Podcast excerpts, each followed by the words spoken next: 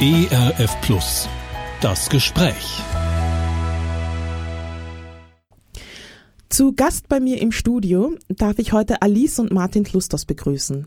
Sie sind ein österreichisches Missionarsehepaar mit einer speziellen Berufung nach Ostafrika. Als junge Eltern folgten sie dem Ruf nach Tansania in die Weiten der Usangu-Ebene. Das große Ziel war es, mittels Alphabetentwicklung eine Bibelübersetzung in der Sprache der Sangu zu erstellen. Ein bis dahin unerreichtes tansanisches Volk mit nicht verschriftlichter Sprache. Viele Jahre später zieht es die beiden wieder nach Ostafrika, diesmal mit einem Herzensprojekt. Trockene Steppenabstriche in blühende Oasen zu verwandeln, im Einklang mit der Natur. Wie es dazu kam und welche Abenteuer, Wunder und Bewahrungen Sie in Ihrem bewegten Leben erfahren haben, werden Sie uns heute aus Ihrer Perspektive erzählen. Karibu Sana, Alice na Martin, herzlich willkommen, Alice und Martin. Dankeschön. Dankeschön. Martin und Alice, ihr seid ja inzwischen stolze Großeltern, da einige eurer inzwischen vier erwachsenen Kinder euch diese Freude bereitet haben. Eure älteste Tochter Timna ähm, ist eine begnadete Autorin und hat ja in diesem Sinne ein sehr spannend zu lesendes Buch verfasst, in dem sie eure Geschichte, also die Geschichte eurer Familie und eure Zeit in Ostafrika ausführlich nacherzählt. Ich würde gerne zum Einstieg unseres Gesprächs eine kurze Passage daraus vorlesen und ihr dürft dann gerne erzählen, wie sich alles ergeben hat. Ähm, für die Zuseher, das Buch heißt Ugani, zu Hause bei den grünen Bäumen. Und wie gesagt, ich werde jetzt eine kurze Passage daraus vorlesen. Die Geschichten dieses Buches sind meine Geschichten, die Geschichten meiner Familie und die eines Volkes mit dem Namen Sangu.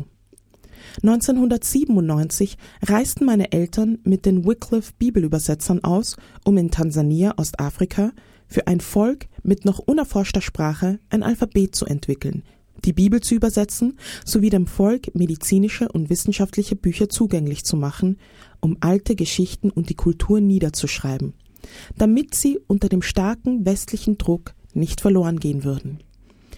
Mein Vater ist gebürtiger Wiener. Meine Mutter kommt aus den wunderschönen Alpen in Kärnten. Sie heirateten sehr jung, als sie gerade einmal 18 und 20 Jahre alt waren und bekamen nur drei Jahre später ihre erste Tochter, mich. Als wir nach Afrika ausreisten, war ich sechs, meine Schwester fünf, mein Bruder zwei Jahre und unser jüngster Bruder erst vier Monate alt. Wie üblich, bevor Wycliffe mit einem Sprachforschungsprojekt beginnt, hatten sie auch in die Usangu-Ebene Sprachspezialisten geschickt, um herauszufinden, ob eine Übersetzungsarbeit überhaupt notwendig wäre. Als klar wurde, dass diese längst überfällig war, suchten sie den Häuptling der Sangus auf und stellten ihre Arbeit vor. Dieser war begeistert. Wycliffe bekam eine offizielle schriftliche Einladung der Sangu-Ältesten, in der sie gebeten wurden, Wissenschaftler zu schicken, um mit ihrer Sprachforschung zu beginnen. Wycliffe hatte daraufhin meine Eltern geschickt. Soweit das Buch. Also, ihr bekommt einen Ruf in die Mission und ihr werdet nach Ostafrika gesendet. Keine leichte Entscheidung mit vier kleinen Kindern, aber woher wusstet ihr für euch, dass das der richtige Weg ist, Martin? Also das ist verschieden für die Alice und mich. Wir sind zwei völlig verschiedene Persönlichkeiten. Mhm. Und wie Gott uns geführt hat, war oder ist bis heute verschieden. Äh, in meinem Fall war es so, ich habe mich 1987 bekehrt und im Jahr darauf ähm, in Kärnten die Diakonenausbildung gemacht. Äh, angefangen. Ähm, ist wieder eine andere Geschichte. viele, viele Geschichten in meinem Leben. Und da war ich zusammen mit einem Oberösterreicher und einem Mann aus Tansania.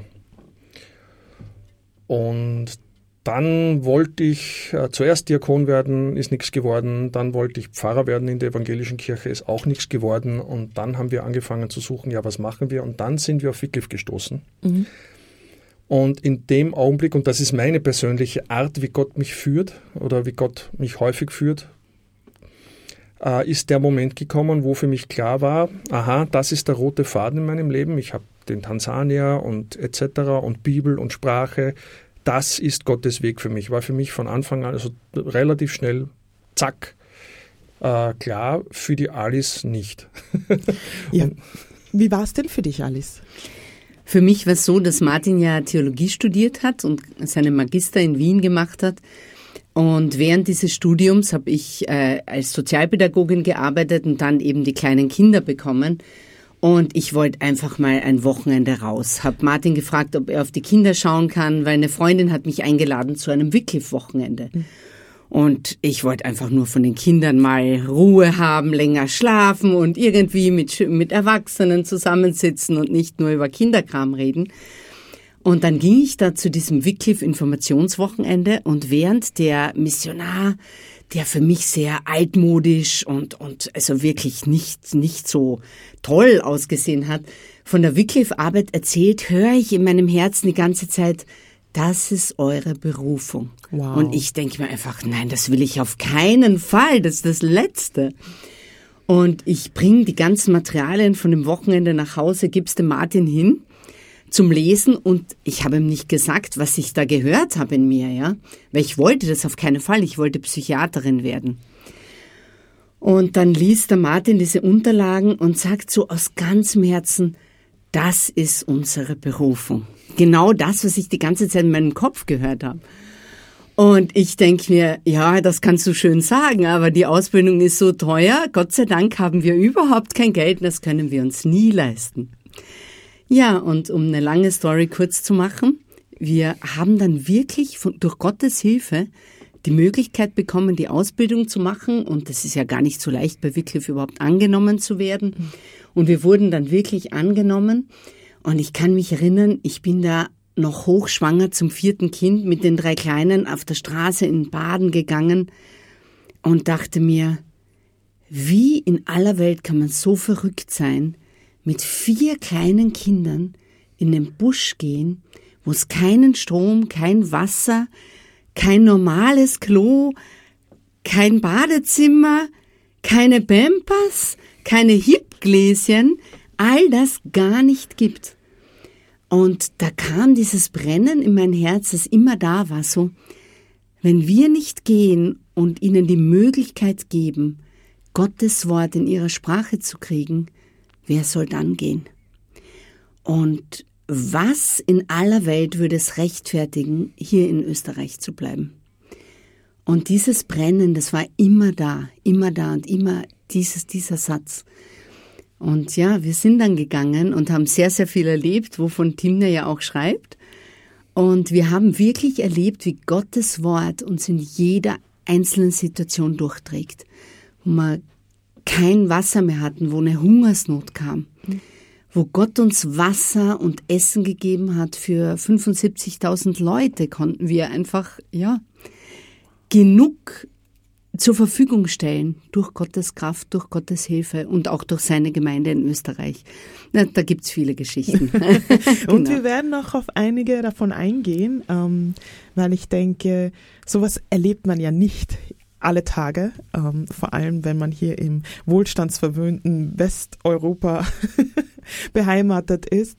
Ähm, aber wie macht man diesen Sprung? Also, da steigt man in den Flieger, fliegt nach Ostafrika und ist dann plötzlich da. Also ich weiß, ich, ich weiß nicht, ob das so einfach funktioniert, aber wie ist diese, diese, dieser Übergang passiert zwischen, wir sind jetzt in Österreich und wir sind jetzt mitten in der Wildnis? Was sind die Schritte, die da dazwischen geschehen hm. müssen? Also natürlich kriegst du Ausbildung. Äh, Wycliffe hat in Deutschland ein Seminar, wo man äh, Ausbildungen machen kann, Sprache lernen, linguistisch, alles Mögliche. Und dann, wie wir nach Afrika geflogen sind, äh, haben wir zuerst in Kenia drei Monate lang ein, ein Einführungsseminar ins ostafrikanische Leben bekommen. Das waren zwei Wochen lang auf einem Campingplatz in einem Touristengebiet, dann sechs Wochen lang im Busch. Also da waren dann noch die Leoparden herum und die Affen. Und dann noch ein, äh, eine, glaub, eine Woche waren wir in einem Hotel und dann noch zwei Wochen bei ähm, bei einer afrikanischen Familie direkt im Haus gewohnt. Das war dann ja etwa ein Zimmer so groß wie dieses Studio hier mit zwei Betten und genügend Platz für ein Klappgitterbett. Und da waren wir dann zu sechst. Da wollten sie uns dann auch einen Ziegenkopf vorge äh, vorsetzen als Mittagessen. Das hatten, der das berühmte afrikanische Ziegenkopf. genau, der berühmte afrikanische ja. Ziegenkopf. Das konnten wir dann aber noch verhindern. genau, und dann und dann, dann noch ein paar Tage zum, zum Ausruhen von der ganzen Anstrengung und dann sind wir nach Tansania geflogen. Ja, und dann hat es wieder ein bisschen gedauert. Dann waren wir bei Freunden also zuerst drei Wochen in der Hauptstadt, da wo äh, SAL, die Partnerorganisation mhm. von Wycliffe war. Ähm, danach äh, sechs Wochen bei eben dieser Familie, mit der ich in Österreich damals dieses eine Jahr die Diakonenausbildung gemacht hatte. Und äh, der Mann ist übrigens in der Zwischenzeit jetzt Generalsekretär der Herrnhuter Brüdergemeinde in Südwest-Tansania. Da waren wir dann sechs Wochen, haben also noch einmal sechs Wochen mit einer afrikanischen Familie gewohnt ähm, und dann vier Monate lang äh, Sprachschule im relativen Osten des Landes. Sprachschule, welche Sprache habt ihr da gelernt? Äh, Swahili. Swahili. Oder mhm. dort, also auf Deutsch sagt man Swahili, Englisch Swahili. Und ähm, ja, das war überhaupt eine interessante Zeit, weil die Gegend dort ist ähm, sehr, also viel feuchter als andere Gebiete in Tansania und deswegen mhm. gibt es auch mehr Malaria und mehr Darmkrankheiten und die vier Monate waren dann teilweise schon eine Herausforderung. ja. Und außerdem hat man mir gesagt, ich darf nur äh, in die Sprachschule gehen, wenn ich mein Baby, der war damals ganz klein, auch in den Kindergarten gebe. Und die Vorstellungen von dem Kindergarten zur damaligen Zeit in Afrika, das war, also das kann man nicht beschreiben. Ja. Es war sehr, sehr schwer für mich. Und ich habe zu Gott gesagt, okay, ich setze mich acht Stunden in den Sprachunterricht, aber abends werde ich keine Sekunde die Wörter wiederholen. Und wir haben pro Tag 40 neue Vokabeln gelernt. Und die Studenten sind abends gesessen und haben einfach Wörter repetiert. Und ich habe mit den vier Kindern gespielt und habe mir gedacht, Gott, du musst mir es schenken. Und es war wirklich so, Gott hat mir einfach Kiswahili geschenkt und ich denke in Kiswahili, ich spreche es, oder wir beide, wir sprechen es fließend und lieben die Sprache. Das ist echt schön, ja. Aber manchmal ist es auch so, wenn man, wenn man mit Gott geht, ähm, dann kommen sehr herausfordernde Situationen, mhm. wo du dir denkst, das niemals, da, das mache ich nicht, ja. Und wenn du dich darauf einlässt und ihm vertraust, dann wird es doch gut, ja. Manchmal braucht es Jahre, um zu sehen, dass es gut wird, mhm. ja. Aber es ist sehr schön, was Gott aus den Dingen dann macht, ja, wenn man ihm vertraut. Und, und er kann so viel Heilung auch schenken und so viele Wunder. Und gerade Heli war für mich echt ein Wunder, dass ich es fließend gelernt habe. Sogar so, dass damals äh, die Leute in der Sprachschule gesagt haben, ich brauche keine Prüfung machen, weil ich einfach fließend spreche. Das war echt ein Wunder. Erstaunlich. Ja. ja. Gab es aber dann auch irgendwann noch so Momente, wo, wenn der Druck der verlorenen Annehmlichkeiten doch steigt, dass man sich denkt, so, was mache ich hier? Ich will wieder zurück. Warum sind wir überhaupt hierher gekommen? Oder das war für mich der, das Schlimmste war, wir sind dann ins Dorf gekommen nach der Sprachschule und wir waren in einer Hütte, das wird man bei uns in Österreich, ja, das wäre ein Stall, glaube ich, oder so, ja. Gartenhütte. Ja, Gartenhütte, also ein diese Stall. klassischen Lehmhütten ja. mit den Strohdächern? Ja, oder? nein, es war schon ein Wellblechdach äh, und die haben es auch sogar, äh, es war ein Zementboden drinnen, aber es haben halt Mäuse und Fledermäuse und alles andere auch da drinnen gelebt. Und wir hatten kein fließend Wasser und wir hatten zum Teil nur zwei Eimer Wasser pro Tag für sechsköpfige Familie zu, zum Essen, Trinken, Baden, Klo und Windeln waschen. Und du hast ja keine Pampers gekriegt. Und unser Jüngster, der hatte Durchfall monatelang. Und ich musste diese Windeln in, in ein paar Zentimeter Wasser jeden Tag auswaschen. Und ich, ich liebe gute Gerüche und ich bin so, ich liebe gute Parfums und das alles. Und ich kann mich erinnern, ich bin da bei dem Eimer in dieser sengenden Hitze gestanden, habe diese Windeln ausgewaschen und mir sind die Tränen runtergeronnen. Ich habe gesagt, warum in aller Welt mache ich das eigentlich? Mhm. Ja, das war echt schwer. Ähm, ja. Und wie Genau. kam dann für dich dieser Wandel, dass du dann doch gesagt hast, es gibt einen Grund, warum ich das hier mache? Wenn du die Leute siehst und die, den Hunger der Leute nach Gott, den Hunger der Leute nach einem lebendigen Gott, der zu ihnen kommt, der mit ihnen lebt, der ihre Herzen heilt, der ihre Wunden verbindet, einen Gott, der ihnen genug Nahrung gibt, ja. Ähm, wenn du das erlebst, dann ist Österreich ganz weit weg und ganz ganz unwichtig. Entschuldigung, wenn ich das so sage, ich liebe Österreich. Ich bin überzeugte Österreicherin, ja, und, und Herzensösterreicherin. Aber wenn ich an die Leute dort denke, dann weiß ich einfach, Jesus will mit ihnen leben und mit ihnen sein. Auch in der Not, in der sie sind. Und wir hatten zwei Jahre eine Hungersnot. Also wenn du das mal erlebt hast, das ist unglaublich und unfassbar, wie du siehst, wenn die Leute wirklich nach ein paar Bohnen suchen, den ganzen Tag suchen, was können wir essen heute? Und das sind deine Nachbarn mit kleinen Kindern.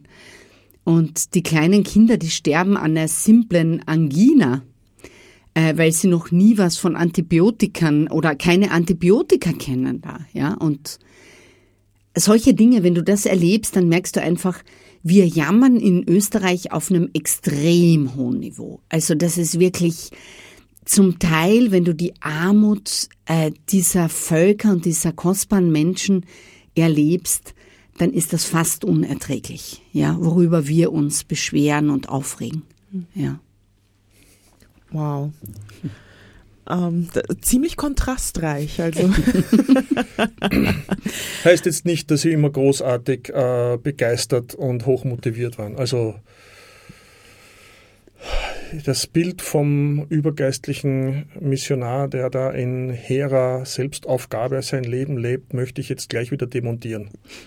Also es ist wesentlich einfacher, sich zu entscheiden, in die Mission zu gehen, wie um drei in der Nacht aufzustehen, um dem Kind mit Durchfall äh, zu helfen. Also wir haben genauso unsere Kämpfe gehabt.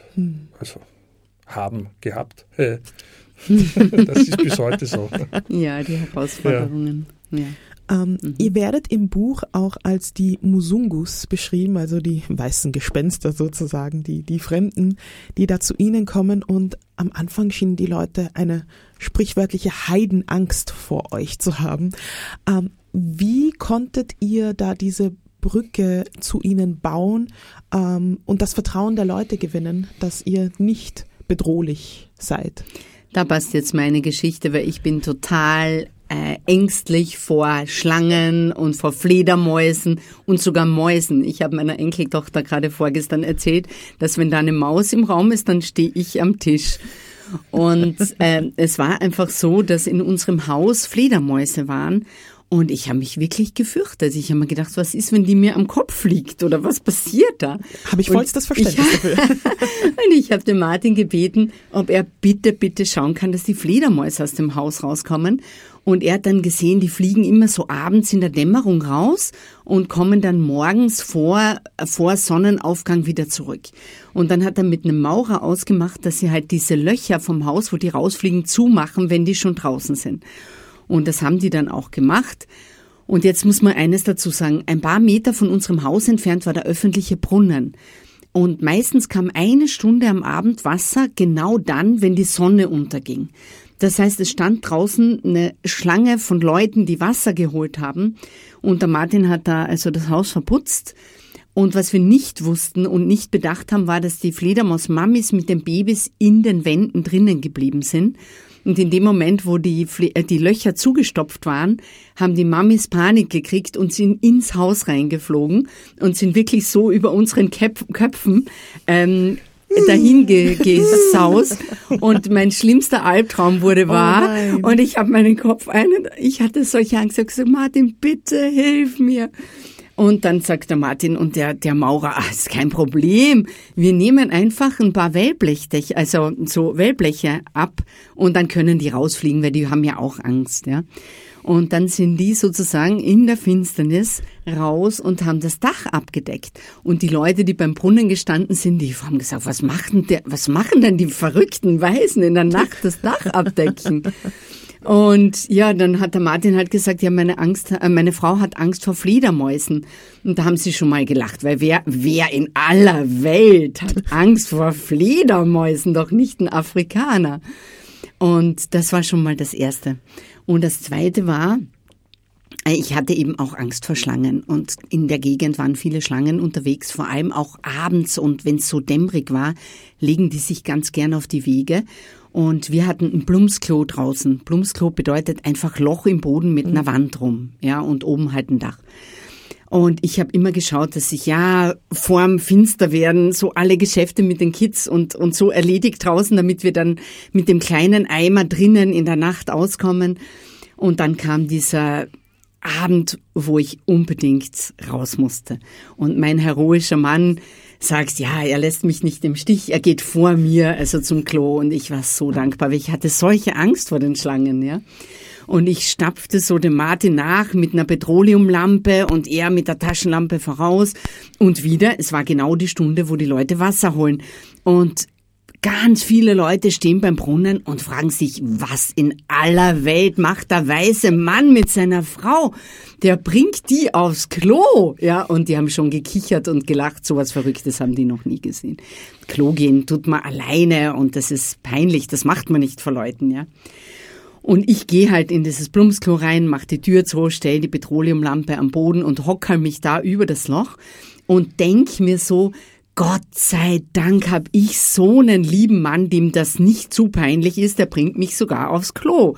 Und in dem Moment fliegt eine Fledermaus vom Kloloch unten raus und knallt mir gegen den Po. Ich habe so laut gebrüllt, dass dem Martin vor der Hütte die Taschenlampe fast aus der Hand geflogen ist. Und er, was ist los? Ja, und ich, ah, oh, eine Fledermaus. Ich war völlig aufgelöst. Und die Leute beim Brunnen, äh, die haben alle natürlich sofort gefragt, was ist los? Und er sagt, ja, sozusagen, meine liebe äh, peinliche Frau, also ihr ist eine Fledermaus gegen den Po geflogen. Weil, und ich habe sie begleitet, weil sie Angst vor den Schlangen hatte. Und dann haben die Leute so gelacht und gesagt, also eine Weise, die Angst vor Fledermäusen und Schlangen hat, die kann keine Zaubererin oder Magierin sein, mhm. weil vor dem haben sie, hatten sie Angst. Ja. Mhm. Und das hat eigentlich wirklich dann sozusagen den Damm gebrochen und die wollten uns kennenlernen und sind dann gekommen und die Angst war weg. Genau. Wow, wie Gott eine Fledermaus nutzt, um ein ganzes Volk zu eröffnen. genau. Gott muss ja. ziemlichen Humor haben, was ja, das genau. genau. Ähm, das heißt, ihr habt jetzt das Vertrauen der ähm, Sangus gewonnen. Sie lernen euch kennen und sehen, hey, ihr seid ja gar nicht so gefährlich, ihr seid mhm. nicht bedrohlich, ihr seid sogar sehr hilfsbereit. Mhm. Was waren so die Dinge, die ihr gemacht habt im Alltag, um den Leuten zu begegnen? Und vor allem auch, wie hat dann die, die praktische Arbeit vor Ort ausgesehen, Martin? Die praktische Arbeit vor Ort war schlicht und einfach, ähm, wir haben ähm, gefragt, den Mitarbeiter von der Kirche, mit der wir zusammengearbeitet haben, ob er jemanden organisieren kann, der uns die Sprache beibringt. Und ähm, natürlich. Also die, die Sangu-Sprache. Die, Sangu die ist anders als Kiswahili. Genau. Ganz anders. Zwar verwandt, aber halt schon anders. Ähm, in etwa so wie Italienisch und Portugiesisch. Ah, verstehe. Ja, also es gibt Ähnlichkeiten, aber du, wenn du die eine kannst, heißt doch nicht, dass du die andere verstehst. Mhm.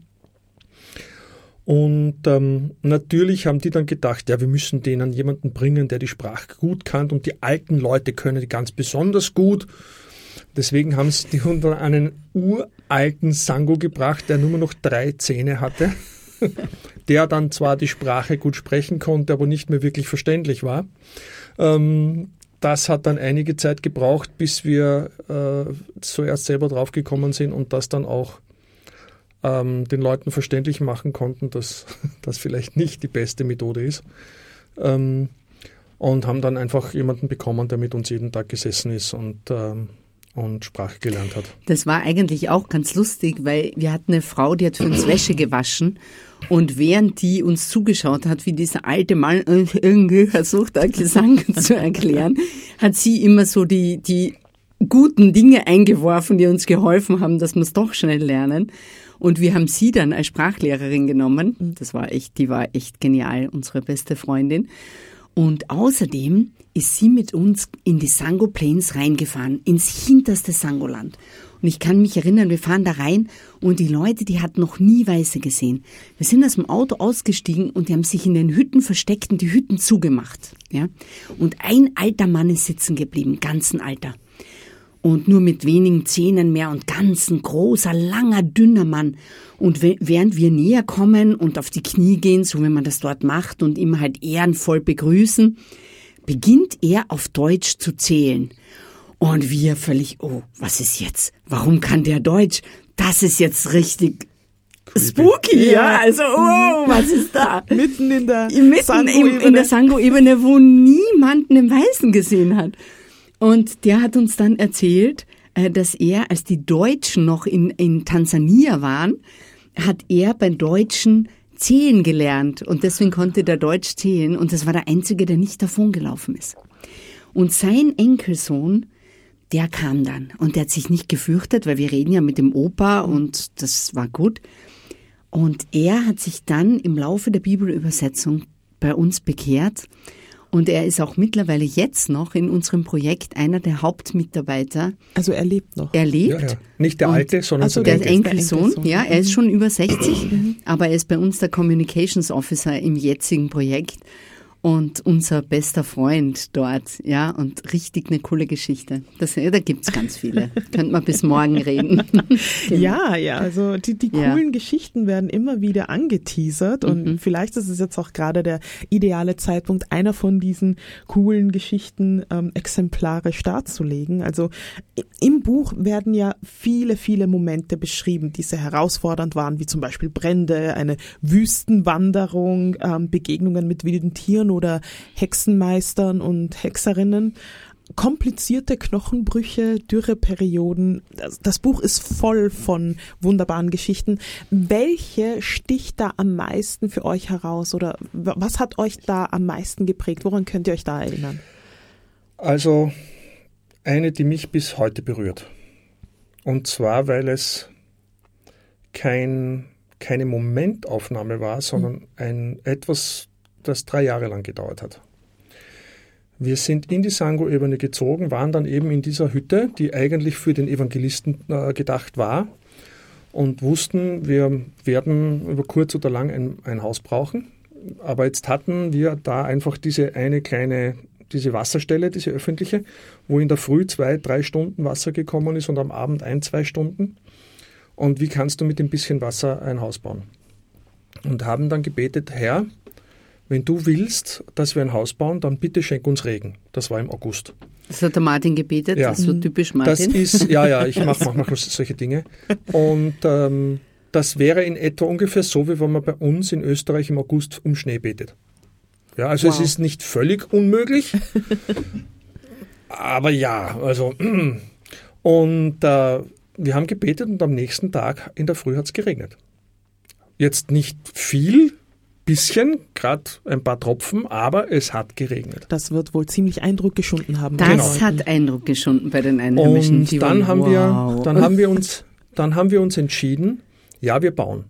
Und äh, haben dann eine Mauer gef äh, gefunden und ähm, haben mit dem örtlichen mit dem örtlichen Bürgermeister oder mit der örtlichen Verwaltung ausgemacht. Es gibt da diese Wasserleitung, die im Gebirge anfängt und in die Sango-Ebene hineingezogen wird, äh, gezogen worden ist, ungefähr 20 Kilometer. Und diese Wasserstelle, wo wir waren, bei dieser Hütte, das war die letzte Wasserstelle. Und wir haben ausgemacht, dass, ob, dass wir eine zweite Wasserstelle einrichten können, wo wir dann parallel Wasser rausholen. Mhm. Und diese zweite Wasserstelle war dann direkt bei dem Bauplatz, ungefähr 50 Meter von der letzten Wasserstelle entfernt und haben gefragt, ob wir das dürfen. Haben sie gesagt, ja. Dann haben wir da diesen extra, extra äh, Wasserhahn eingezogen. Und wie ich schon gesagt habe, vor, vor uns und nach uns, in dem ganzen Dorf, sind in der Früh zwei bis drei Stunden Wasser gekommen, am Abend ein bis zwei Stunden Wasser.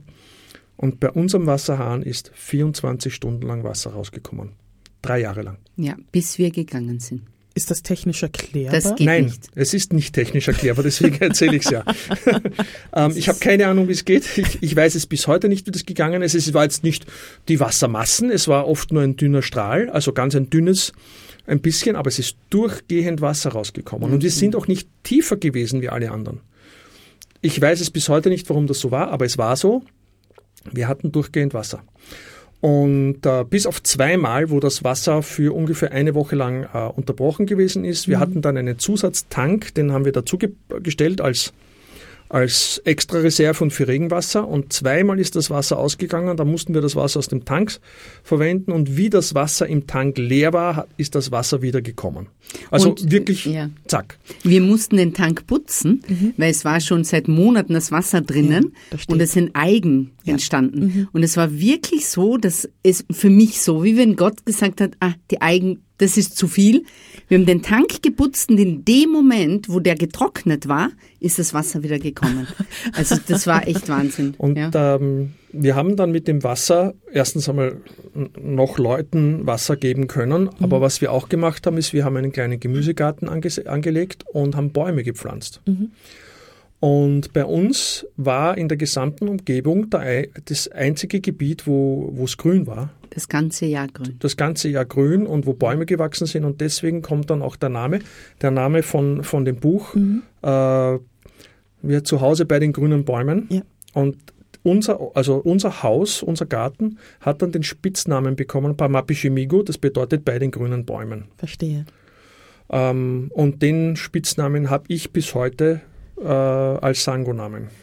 Zu Hause bei den grünen Bäumen ist dein Sango-Name. Ja, also bei Pama, den grünen Bäumen. Pama Pichimigo, wenn ich mhm. das richtig verstanden habe. Ja. Spannend. Ja. Und das ist wegen eigentlich ein Wunder, das drei Jahre lang, über drei Jahre lang gewesen ist. Mhm. Und äh, die Leute haben uns erzählt, äh, wie wir dann nach drei Jahren von dort weg sind, hat das Wasser aufgehört zu fließen. Mhm. Es war einfach weg. Mhm.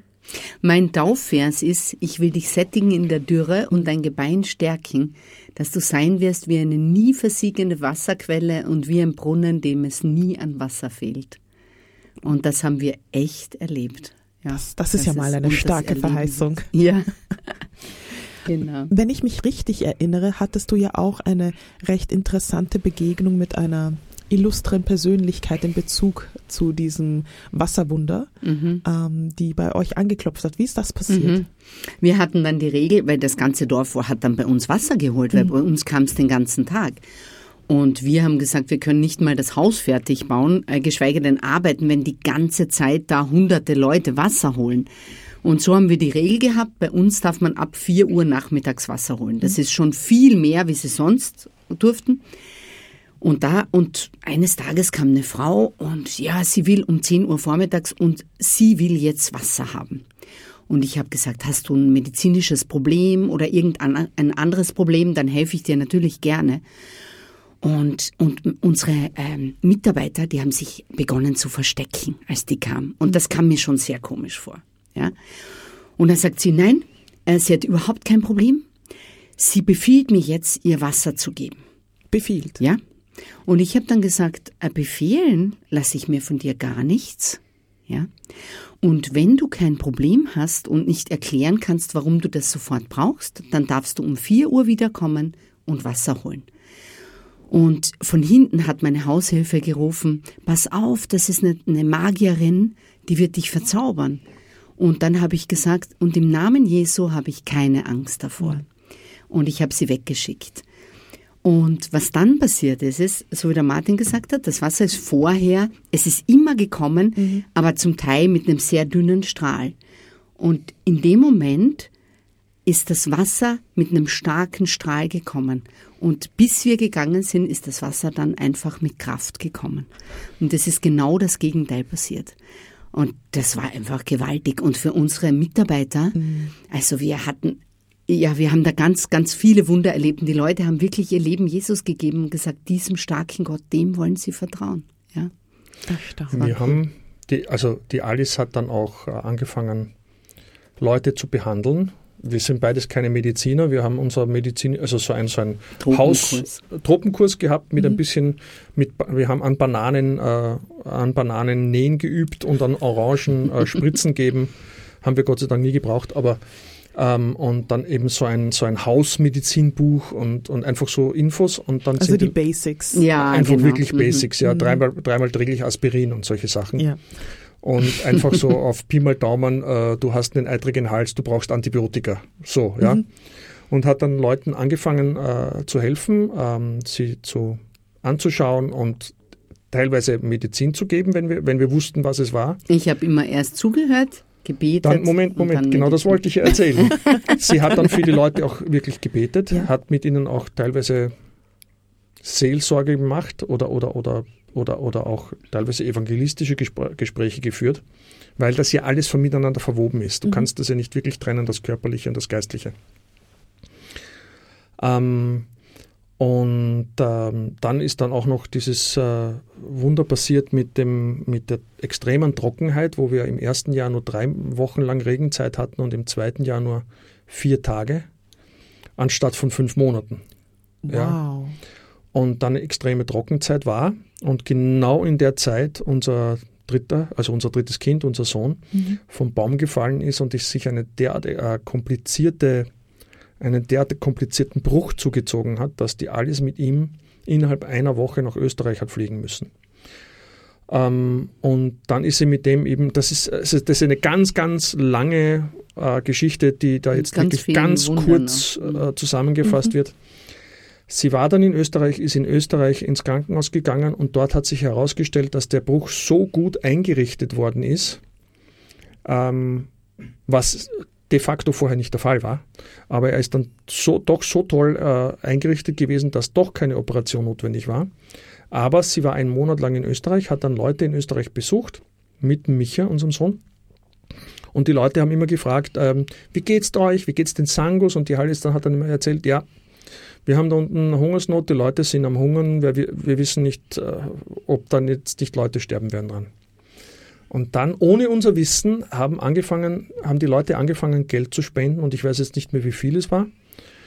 Aber die haben, wie wir wieder, also wie die Alice wieder zurück nach dem einen Monat, wieder zurück nach, nach Tansania gekommen ist mit dem, mit dem Micha, hatten wir so viel Geld dediziert für ein Hungerprojekt auf dem Konto, dass wir ein Hungerprojekt anfangen mussten, weil du, das ist ja, Sp ja Spenden, also Spenden ist, mit, mit, äh, mit Widmung. Ja. ja. Mhm.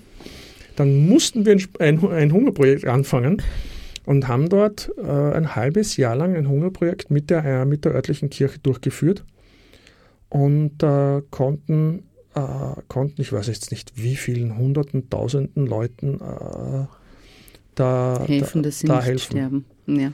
Also auch wieder, wie Gott ein, einen Unfall verwendet hat, um, um, um vielen Leuten ein Segen zu sein. Im Sinne von seid dankbar in allem. Dingen, ja. Genau. Absolut. Mhm. Mhm dass der Herr es zum Besten verwendet. Ja. ja. Das ist echt erstaunlich. Ich habe mal eine Frau getroffen mhm. ähm, bei einem Vortrag, da haben wir diese Geschichte ausführlich erzählt. Und die hört eben ja, ich meine, unser Sohn hatte eine Montegia-Fraktur mhm. und dann ist sie danach zu mir gekommen und hat gesagt, sie hatte die auch und ist in Österreich operiert worden und sie kann ihren Arm bis jetzt nicht ordentlich verwenden. Und das ist ein absolutes Wunder. Unser Sohn ist Gitarrist und der ist bei der, bei der Hand, bei dem Arm merkst du nichts, den hat einfach Gott geheilt. Ein Aber richtiges diesen, Heilungswunder sozusagen. Komplett, ja? ja.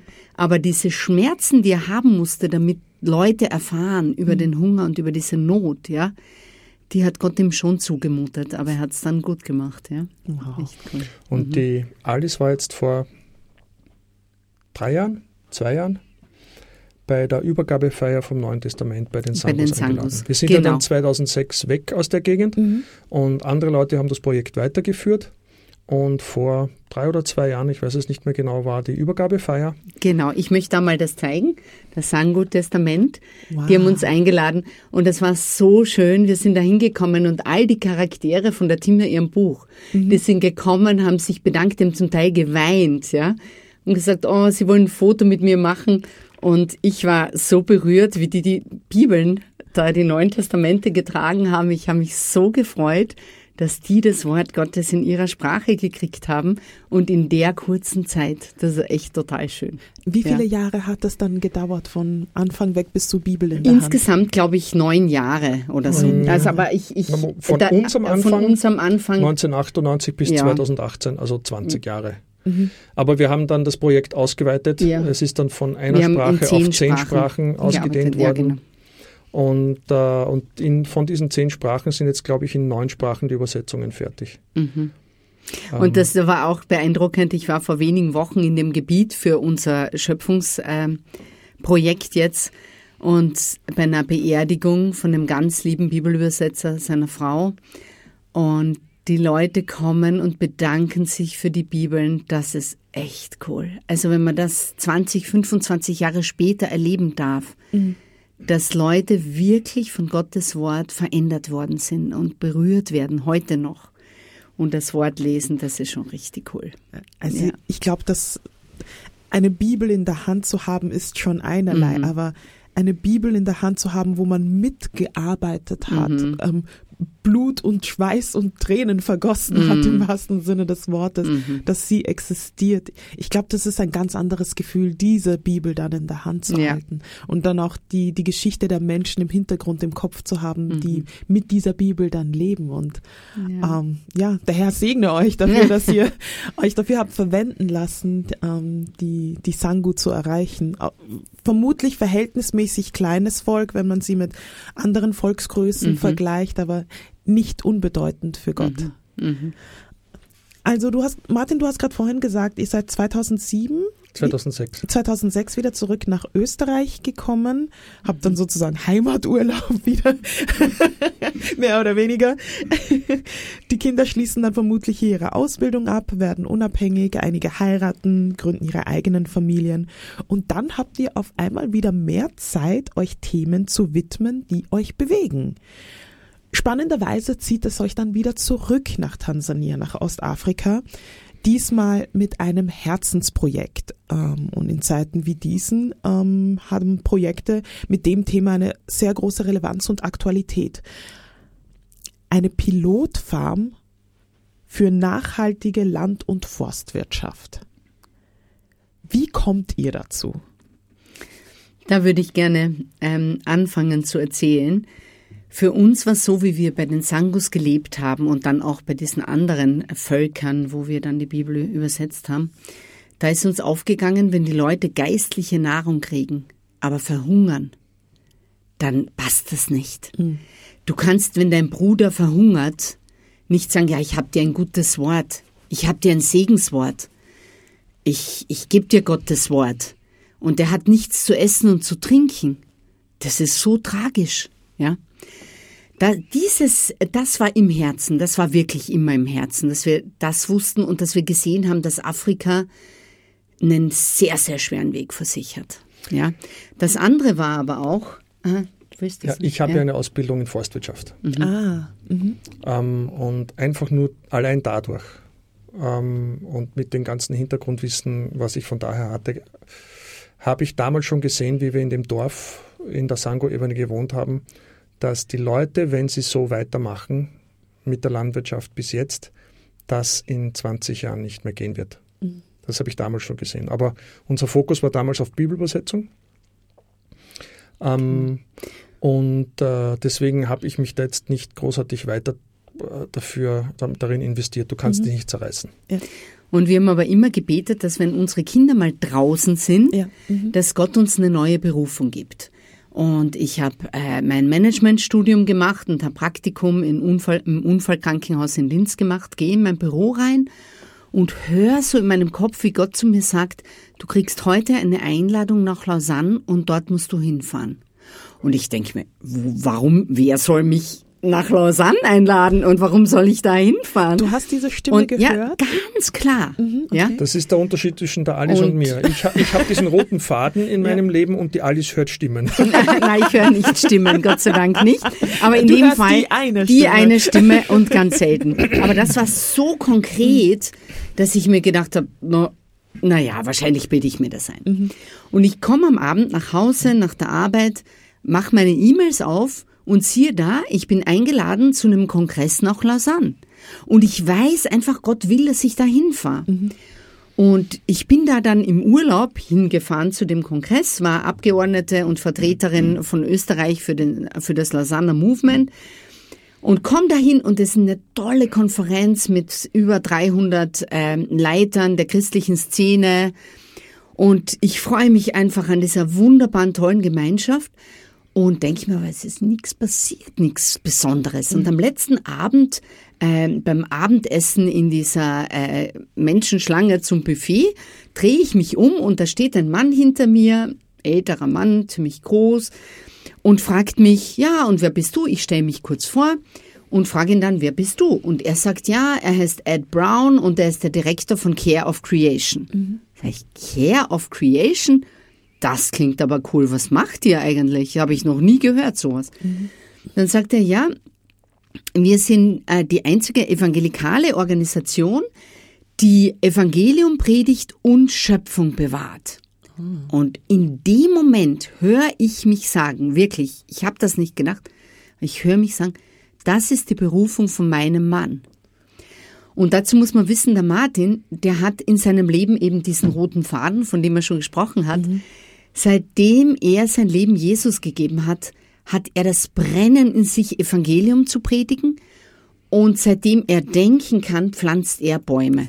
Also er hat auch während des Bibelübersetzungsprojektes ständig überall, wo wir waren, ich hunderte meine, Bäume gepflanzt. Ich habe meine Stiefmutter schon als Kind zur Weißglut gebracht, weil ständig irgendwelche Orangenkerne in ihren Blumentöpfen aufgegangen sind. Genau. Das heißt, du hast den richtig grünen, grün, äh, tiefgrünen genau, genau, genau. Und in dem Moment, wo ich das sage, ähm, frage ich ihn, ja, und wo macht ihr das? Mhm. Und er sagt, wir machen das in Tansania und in Kenia. Und wie schon gesagt, wir sprechen fließend Kiswahili und wir haben uns immer gedacht, eigentlich, es gibt nur wenige Weiße, die wirklich fließend Kiswahili sprechen. Ja. Und wir könnten das irgendwann wieder brauchen, das haben wir uns gedacht, ja. Ich habe dann, aha. Ja, okay. ich habe dann mit ihm gesprochen und er hat mir eben erklärt, was sie so machen. Und ich war total begeistert und dachte mir, na, ich bin gespannt. Martin hat schon seit längerem das Gefühl gehabt, dass unsere Zeit bei Wycliffe zu Ende geht. Mhm. Und ich komme nach Hause und bringe ihm so den Stapel von Unterlagen von Care of Creation und er liest das durch und sagt so ganz spontan, das ist meine Berufung. Aber ich bin ein treuer Mensch und ich gehe von Wycliffe nicht weg. Oh. Und in dem Moment, wo er das sagt, denke ich mir, na, da bin ich gespannt, wie Gott das lösen wird. Und genau. wie hat Gott das dann gelöst, Martin? Das ist eine längere Geschichte. Ich möchte noch was anderes erzählen, was dazugehört. Wir sind dann im Sommer nach Israel gefahren, auf Urlaub. Sommer genau. welchen Jahres? 2014. Mhm. 2014 war dieser Kongress, glaube ich, im Mai. Mhm. Ich glaub. Und im Juli waren wir Und im Juli waren wir auf Urlaub in Israel. In, in Israel. Und unglaublich interessant sind, haben uns dann ein, das erste Mal einfach öffentlich, wir haben wir sind öffentlich mit, mit, den, mit der Eisenbahn und mit Bussen gefahren etc. Und haben uns dann ähm, in Tiberias ein ähm, Mietauto ausgeborgt und sind durch die Gegend und sind dann eben zu dieser ich glaube auf Englisch Church of the Rock oder sowas gekommen, äh, da wo äh, Jesus zu Petrus gesagt hat, der Tradition nach. Mhm. Ob es jetzt stimmt oder nicht, ist egal, aber der Tradition nach war das eben dort. du bist, also du bist Petrus und auf diesem Fels will ich meine Gemeinde bauen. Ja.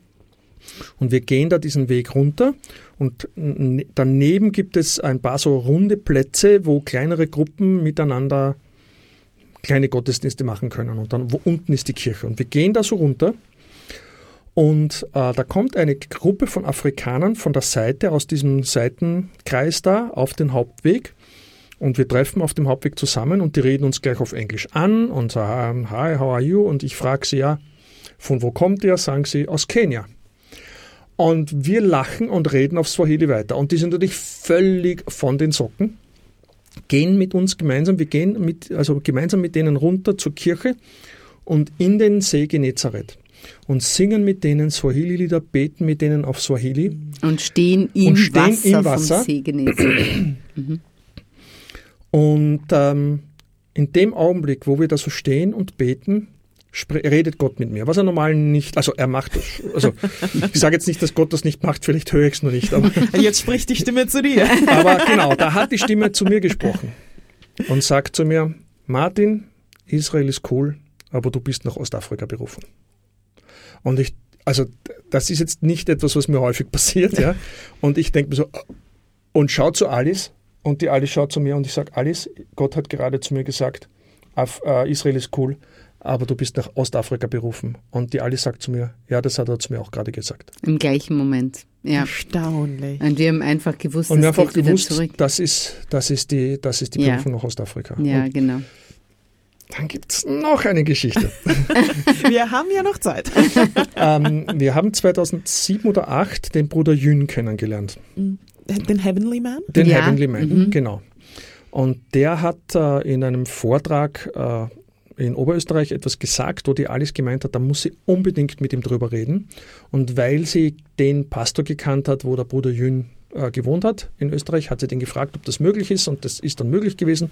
Und sie ist hingefahren und hat, mit, hat dann mit dem Bruder Jün äh, reden können, ein paar Stunden lang. Und der Bruder Jün, sie geht rein und der Bruder Jün sagt zu ihr, ich habe heute wegen dir nicht schlafen können. Gott hat mir so viel gesagt. Gott hat mich um 4 Uhr morgens aufgeweckt und hat mir so viel gesagt über dich. Mhm. Und er hat uns einige Sachen gesagt, die ich hier nicht alle sagen will, mhm. weil, weil manches davon auch vertraulich ist. Und ähm, unter anderem hat er gesagt, ähm, schaut nicht darauf, mit was für einer Arbeit ihr, ihr nach Tansania kommt. Ihr seid nach Tansania berufen. Es ist völlig egal, mit welcher Arbeit ihr runtergeht, geht wieder nach Tansania. So völlig aus dem Kontext. Er hat, ja, er, er hat, mich er hat das erste Mal gesehen. Er hat mich noch nie vorher gesehen. Mhm. Schaut mich an und sagt, ich sehe die Liebe Gottes zu Tansania in deinen Augen. Und ich schaue ihn an und kriege Tränen und sage, woher weißt du das? Dann sagt er, ja, ich war ja jahrelang im Gefängnis in Einzelhaft und habe begonnen, für alle Länder dieser Welt zu beten. Und ich kenne Gottes spezielle Liebe für jedes Land. Wow. Und ich sehe Gottes Liebe zu Tansania in deinen Augen. Ja, das war echt total berührend. Und der hat, und der hat alles, im Detail vorausgesagt, was gesagt. passieren wird. Sie hat das alles mitgeschrieben und hat es mit nach Hause genommen und sagt, Martin, liest dir das durch. Und ich lese das durch und gesagt, der Mann gehört in die Psychiatrie. der hat einen absoluten das passiert Knall. nie. Das passiert nie. Das passiert nie. Und, und im Rückblick und wir, ich ist alles mein, genauso passiert. Alles genauso. Ich habe sie mir ein Nachtkästchen getan, was mhm. er mir gesagt hat. Ja.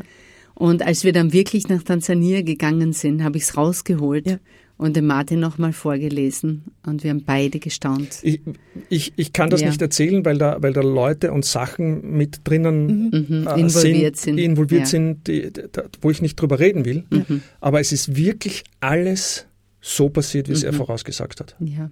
Absolut verrückt. Und Gott hat uns dann über einen Prozess von zwei Jahren aus wirklich rausgeführt. Mhm wo einfach immer deutlicher geworden ist, dass, dass unser Platz nicht mehr da ist. Ja. Weil ich mag, ich mag diese, ich, ich sage es einfach so, ich mag keine Church Hopper. Church Hoppers, ja. Mhm. Ja, ich mag nicht Leute, die einfach nur deswegen, weil jetzt ihnen gerade die, einen, die neue Mode gefällt, jetzt die Gemeinde wechseln. Mhm. Also wegen irgendetwas. Ich möchte treuer Mensch sein. Und es ist wirklich zwei Jahre hat es gedauert, bis dann wirklich allen Beteiligten klar war, unsere Zeit bei Wirklich ist vorbei. Mhm. Und dann sind wir aus Wycliffe raus mhm. äh, und haben innerhalb von kürzester Zeit eine neue Organisation gefunden, Hilfe, die ankommt, bei der wir jetzt sind. Mhm. Und sind in, in, Partnerschaft mit diesem Amerikaner, diesem Ed Brown aus Amerika und haben innerhalb kürzester Zeit wieder so viel Unterstützung gehabt, dass der Dienst weitergegangen ist. Und konnten dann, äh, 2016 sind wir von Wycliffe aus, ausgetreten und konnten 2017 dann äh, ein Jahr später, einfach die, mhm. quasi direkt im Anschluss fließen. Ja. Direkt im Anschluss, mhm. genau. Und verrückterweise, wir haben im Februar 2017 waren wir in, das in Kenia, um den ersten äh, Farming God's Way Kurs zu machen. Und das war der zweite. Mhm. Ja, ich glaube, das war der zweite. Ähm, sind zurückgekommen, hatten keine Ahnung, äh, dass wir ein Haus kaufen werden. Ende Februar kommt die Timna, unsere Älteste, auf mhm. die Alice zu und sagt, wir haben dieses wunderschöne Haus gefunden, das wir so gerne kaufen wollen, aber wir sind alleine äh, und es geht sich nicht aus, ich möchte nicht mitmachen. Und weil wir von Wycliffe ausgestiegen waren, haben wir die Abfindung bekommen. Mhm. Hatten, das war der einzige Punkt in unserem gesamten Leben, wo wir so viel Geld hatten, dass mhm. wir überhaupt eine Anzahlung leisten hätten können. Im Februar äh, ist die Alice gefahren, hat sich mit der Timna das Haus angeschaut. Im März haben wir äh, äh, den Kredit bekommen, im April den Vertrag unterschrieben. Im Mitte Juni sind wir eingezogen und Mitte Juli sind wir nach Tansania geflogen. Das ist ja mal ein straffes Programm. genau. Ja, aber Gott sorgt wirklich für alles. Es ist so wunderbar. Es ist so gut. Er ist wirklich gut. Erstaunlich. Und wir sind unglaublich dankbar für das Haus und für, wir leben da jetzt mit äh, unseren zwei älteren Töchtern. Mhm. Ähm, im gleichen Haus. Und wir sind nicht mehr so jung. Wie wir jung waren, sind wir jedes Mal, wenn wir nach Österreich zurück bei irgendwelchen Leuten äh, gewesen und haben dann drei Wochen dort gewohnt, zwei Wochen dort. Mhm. Und, durch die, und wir sind nicht mehr so jung. Wir brauchen einen Platz, wo wir zurückkommen können und den haben wir jetzt. Wir haben in diesem mhm. Haus unsere kleine Wohnung. Mhm. Und da sind wir zu Hause und wir haben jetzt in Tansania auch ein Haus, wo wir auch zu Hause sind. Und ich brauche, wenn ich runterfahre, im Endeffekt oder nur Handgepäck brauche nicht mehr viel mitnehmen und das ist schon. So zwei Hauptwohnsitze mhm. und genau. beide Haushalte werden bespielt und hier in Österreich sozusagen ein Mehrgenerationenfamilien. Ja. Genau. Ganz nach klassischer afrikanischer Tradition. Ja, genau, richtig. Mit den Kindern und Enkelkindern unter einem Dach. Das mhm. klingt schon fast idyllisch. Ja, ist es auch. Es ist wirklich wunderschön. Ja. Mhm. Was macht ihr mit Care of Creation? Was sind die Ziele? Wie genau. macht ihr das? Mhm. Äh, Care of Creation Tansania hat zwei Grundsäulen. Das eine ist eine Pilotfarm, wo, wo wir Leuten zeigen, wie sie nachhaltige Land- und Forstwirtschaft so machen können, dass sie aus der Nahrungsmittelknappheit, aus dem Hunger rauskommen und so viel Essen produzieren können, dass sie selbst und andere satt werden. Und gleichzeitig haben wir auch äh, auf der anderen Seite das Training Center, wo wir Leute ausbilden, ganz gezielt ähm, in diesen nachhaltigen Land- und Forstwirtschaftsmethoden. Und wir haben auf der Farm durchschnittlich circa 50 Leute, die jeden Tag arbeiten. Ähm, wir haben ein Leadership-Team, ein tansanisches schon mit zwei tansanischen Leitern und dann auch ihren diversen Vertretern. Und also es ist ein komplexes Managementsystem. Mhm äh, und ohne mein Studium könnte ich das nie managen. Ja, also es ist wirklich allein in der Buchhaltung. Wir haben amerikanische Buchhaltung, österreichische und tansanische Buchhaltung. Oh, dreifache und, Buchhaltung. Genau, genau, genau. Also es ist sehr komplex. Ähm, und wir können äh, in dem ganzen Projekt Tausende und Abertausende Leute erreichen. Durch Touren. Man kann zu uns kommen, also auch herzliche Einladung, auch für alle, die das jetzt hören. Ähm, man kann zwei Stunden eine Tour kriegen und da gibt's unterschiedliche Touren. Es gibt nachhaltige Land- und Forstwirtschaftstouren, wo du einfach siehst, wie du dein Land so bebauen kannst, dass es Gott Ehre macht. Mit nachhaltigen Methoden, die auch ganz wissenschaftlich sind. Also manche Leute haben dann da ja schon gesagt, ja, ich stelle mir das dann so vor, ihr geht aufs Feld und dann betet ihr und macht Hokuspokus, so Gottes Magie und dann wächst dann da was. Sag ich, nein, Gott ist ein Gott der Naturgesetze und es wird, wird alles von Naturgesetzen bestimmt und ist auch alles hochwissenschaftlich, was wir da machen und man kann das lernen. Und da gibt's eben Touren für Landwirte, es gibt Touren für Manager, für Pastoren, Kirchenleiter, Bischöfe, für, für Viehhändler, genau. Viehhirten. Viehhirten auch, ja. Unterschiedlichste Gruppen. Wir haben auch Schulgruppen, Studentengruppen, äh, es kommen Kindergärten, es kommen ganz viele Waisenheime ähm, die den Kindern einfach zeigen wollen, eine Liebe zur Natur vermitteln und auch wie man mit der Natur umgeht. Wir haben aber auch geistliche Touren, wo man zum Beispiel, ähm, wir haben Bibeltafeln überall auf der Farm, wo man, wo wir die Leute einfach äh, in einer geistlichen Tour einladen, sich auf den Schöpfer einzulassen. Und wir haben vor fünf Jahren mit dem Projekt begonnen, haben mittlerweile tausende Leute in diesen nachhaltigen Methoden auch ausgebildet im, im Training Center. Und wir haben echt erlebt, wie aus einer fast Wüste, aus einer Steppe, so wie du das gesagt hast. Wie habt ihr ähm, den, äh, den, Ort gefunden, wo ein, ihr sagt, da stellen wir die Farben Ja, hin? das ist auch eine Geschichte. Noch eine Geschichte. Genau, das ist noch eine Geschichte. Genau. Ähm, ähm, wir kennen ja. Mhm. Wir kennen aus unserer Zeit bei Wycliffe mhm. einen Mitarbeiter im Nordwesten von Tansanias, ähm, der Anglikaner ist. Und wie wir mit dem Ed Brown in Amerika ähm, besprochen haben und gebetet haben, was wir am besten machen sollen, ähm, wir hatten die zur Auswahl sozusagen Mbeya im Südwesten, wo wir waren mit Wycliffe, Dar es Salaam, die, die größte Stadt äh, in der Küstenregion, und Dodoma, wo wir ähm, das, eines der trockensten Gebiete in Tansania. Und, und haben dann mhm. gebetet und haben das Gefühl gehabt, okay, wir sollten nach Dodoma und haben dann äh, eben unseren Freund aus dem Nordwesten von Tansania äh, kontaktiert und gefragt, du, könntest du vielleicht einen Kontakt mit der anglikanischen Kirche herstellen? Wir wussten in Tansania, in Dodoma gibt es die Anglikaner, ob die an so einem Projekt interessiert wären. Und er sagt, ja, kein Problem, ich rühre mich in ein paar Stunden. Und nach ein paar Stunden äh, ruft er wieder zurück. Es waren nicht ein paar Stunden, es ja, war nur eine halbe Stunde. Ja, kurze Zeit. genau. ja, nach kurzer Zeit ähm, ruft er zurück und sagt, Alice, du sollst bitte sofort den Generalsekretär der Anglikanischen Kirche in Tansania anrufen. Über oh, Skype war das. Ja, und das habe ich dann gemacht und mir ist kurz das Herz stehen geblieben, fast so nach dem Motto, wow, jetzt rede ich da mit dem Obersten von der Kirche, die hat vier Millionen Mitglieder ähm, und wir wissen ja noch gar nicht, wann wir kommen und überhaupt.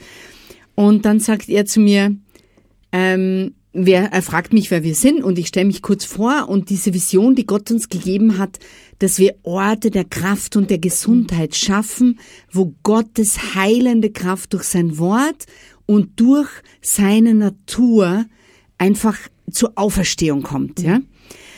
Und ich erzähle ihm das so und dann sagt er, ja, der Erzbischof und ich, wir haben seit drei Jahren gebetet, dass Gott uns Menschen schickt, die uns helfen, dass unsere Leute aus dem Hunger rauskommen und die bei uns Farming God's Way machen. Genau das, was wir machen wollten. Und dann sagt er, und deswegen, wir haben hier ein Stück Land für euch, 25 Hektar Land und ein Ausbildungszentrum und ihr könnt bitte morgen anfangen. Und wir, wie bitte? What? Und dann sind wir das erste Mal hingefahren. Das war noch, wir haben gedacht, wir schauen uns das mal zwei Wochen an und kommen dann zurück. Wir sind ja schon äh, ältere Leute. Man macht ja nicht einfach nur so auf mir, mir nix, dir nix. August 2016. Wir, ja, das war im August 2016. Bevor wir losfliegen, sagt unsere Tochter Timna, die das Buch geschrieben hat, du Mama, ich habe einen Traum gehabt heute Nacht. Und ich habe geträumt, ich habe ein schreckliches Land gesehen. Das war fast komplett zerstört. Das war so kaputt, sowas habe ich noch nie gesehen. Und ihr seht das Land auch in einem Traum und ihr wart total geschockt. Und dann habe ich Gottes Stimme gehört und er hat gesagt, habt keine Angst, dieses Land habe ich euch gegeben. Wow. Und ich denke mir, naja, also so schlimm wird es ja wohl nicht sein. Ja, sie hat halt vielleicht Angst, dass ihre Eltern da irgend, ja. Und wir fliegen dahin und gehen mit dem äh, mit Ed Brown wieder den äh, Direktor von Care of Creation aus Amerika und dem anglikanischen Generalsekretär und äh, Delegation der anglikanischen Kirche dort auf das Stück Land. Und wir beginnen das Land zu begehen, diese 25 Hektar. Und dem Martin und mir hat die Sprache verschlagen. Wir haben noch nie so was Kaputtes gesehen, noch nie in unserem Leben. Es war wirklich so schlimm. Es war so schlimm. Die Leute haben gesagt. Zwei Drittel Dornenbusch und ein Drittel so stark degradiert und verwüstet, dass nur mehr noch blanker Boden und Sand nicht, da war. Nicht einmal mehr Gras, nicht ein Halm Gras, Gras ist drauf gewachsen. Sogar der Dornenbusch hat angefangen und, zu verdorren. Ja, so und wir Land. sind da drüber gegangen und wir konnten ganz lang nicht reden. Wir konnten nicht mehr reden. Uns hat die Sprache verschlagen. Komplett. Und ich musste immer an den Traum von der Team da denken und habe gedacht, okay, das ist das Land, was Gott uns gibt. Mhm. Wenn er uns das gibt, dann lass es gut sein. Mhm.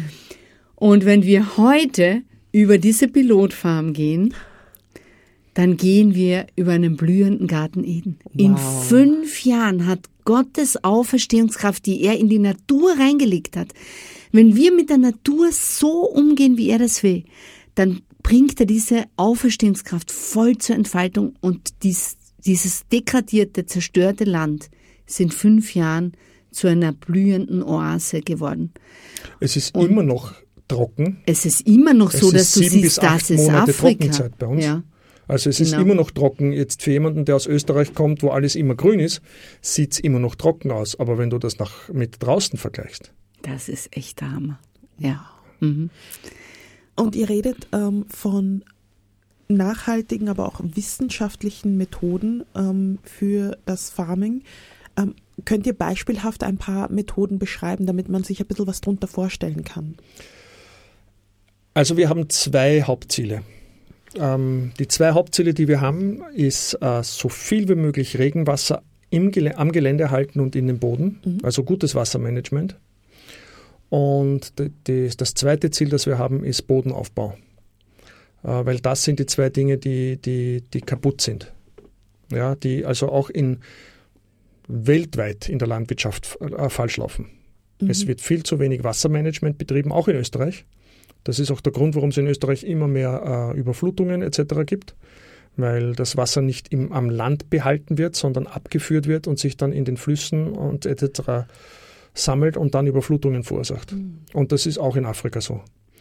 Und wir versuchen so viel wie möglich Wasser äh, am Gelände zu halten. Wir haben ähm, Wasserhaltegräben, die liegen an den die liegen an den Höhenschichtlinien, also komplett horizontal. Und wenn es Starkregen gibt, wo das Wasser normalerweise abfließen würde, fängt sich das in den Gräben. Wir haben Wasserauffangteiche etc. Wir haben kleine Wasserauffanggruben. Ähm, wir haben Baumreihen, die auf, äh, auf, an den Höhenschichtlinien liegen etc.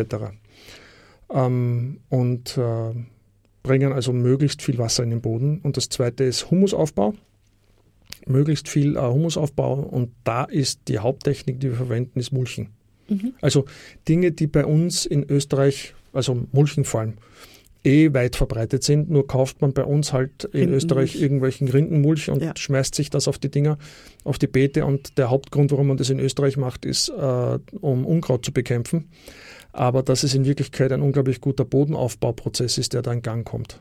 Äh, das, ja, das denken wahrscheinlich nicht, nicht allzu viele daran. Und die Haupttechnik, die wir verwenden, ist Mulchen. Also es ist, ähm, wir pflügen nicht. Das Pflügen ist in Afrika das Schlimmste, was du machen kannst, Weshalb? weil es den Boden kaputt macht, weil es das Bodengefüge kaputt macht, ähm, weil es das Bodenleben vernichtet und aus Erde Staub macht.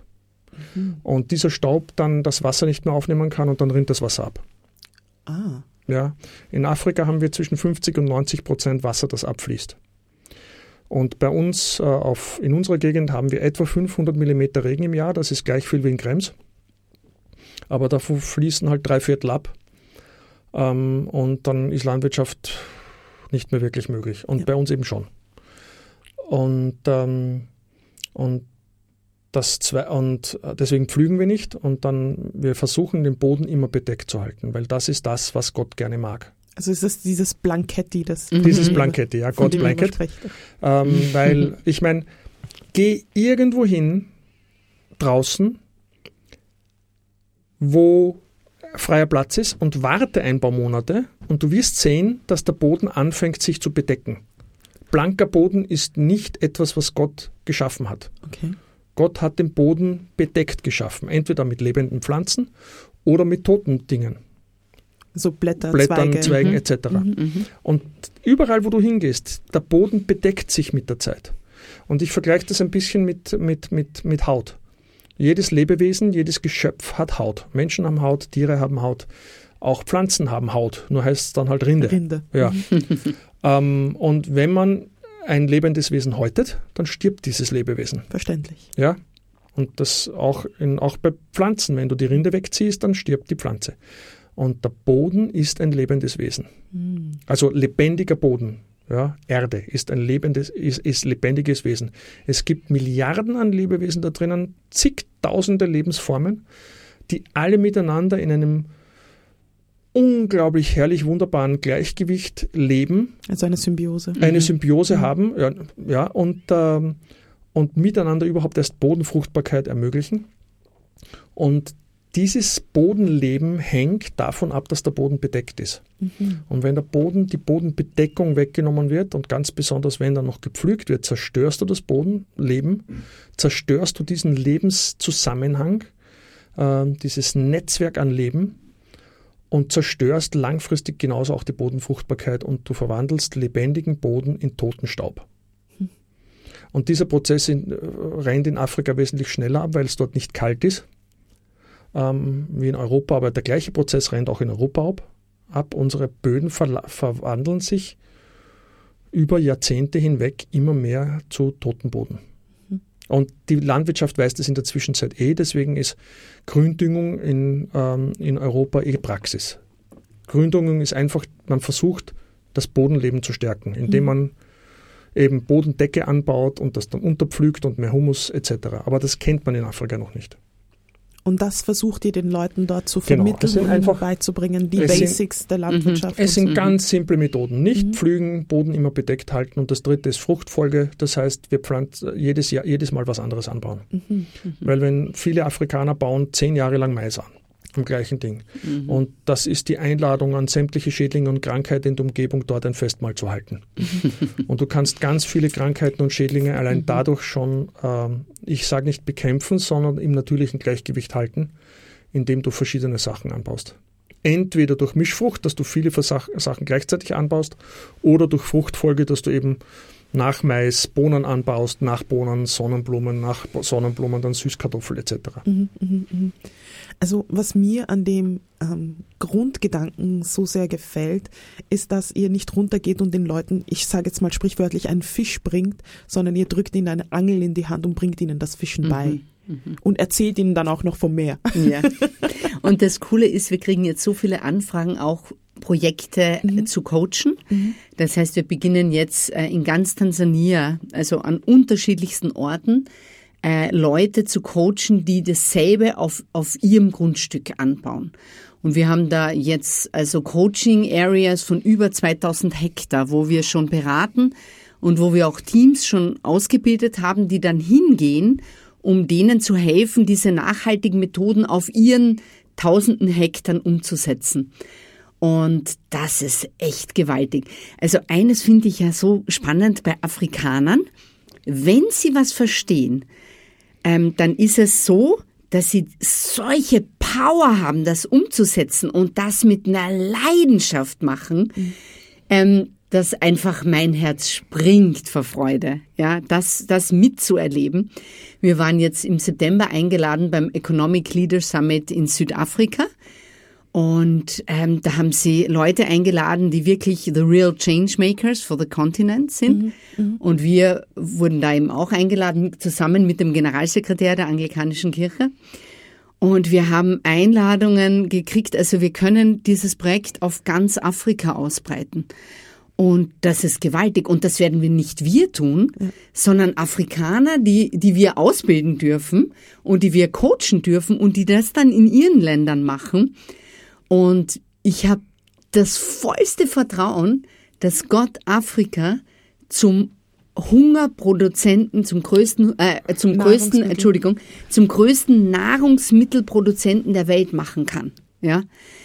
Und, und das ist gewaltig, ja, das ist echt gewaltig. Wir haben gesehen, auf diesen 30 Hektar, mhm. die wir letztendlich dann da anbauen, ähm, dass Afrika zur Kornkammer der Welt werden kann. Und das muss man sich mal vorstellen, ein Kontinent, der das ganze Jahr über fruchtbar ist. Ja? Und das ist möglich. Und wir, wir können mit so einem Projekt durch Gottes Hilfe Hunderttausende, Millionen Arbeitsplätze schaffen, weil nachhaltige Landwirtschaft braucht Menschen. Mhm. Das geht nicht nur mit Maschinen, auch Maschinen. Wir haben, wir haben bis jetzt gar nichts mit Maschinen gemacht, sondern alles mit den einfachsten Tools des ärmsten Bauerns den du dir vorstellen kannst. Ja? Das heißt, nur mit ganz einfachen Hauen haben wir gearbeitet und mit Spitzhacken und mit Schaufeln und mit Rechen und Schubkarren. Aber auf unsere Farm ist noch keine große Maschine gekommen, außer die Lastwegen, die für die Gebäude nötig waren. Mhm. Ja? Aber es kann niemand sagen, dass wir das gemacht haben, weil wir halt weiß sind und viel Geld haben, sondern das haben unsere Mitarbeiter gemacht. Die sind alles Afrikaner und die haben das mit Tools gemacht, die der Ärmste der Armen hat, zu Hause hat. Und das ist eine Hoffnung für unseren Globus und für unseren Kontinenten. Das ist unglaublich. Ja. Wir haben im Durchschnitt das drei- bis fünffache an Ernte wie unsere, wie die Umgebung. Ja. Wow. Und wenn, wenn, also Tansania hat im Augenblick, glaube ich, bin mir nicht ganz sicher, aber ich glaube, Tansania produziert nur circa 70 Prozent seines Nahrungsmittelbedarfs selber. Mhm.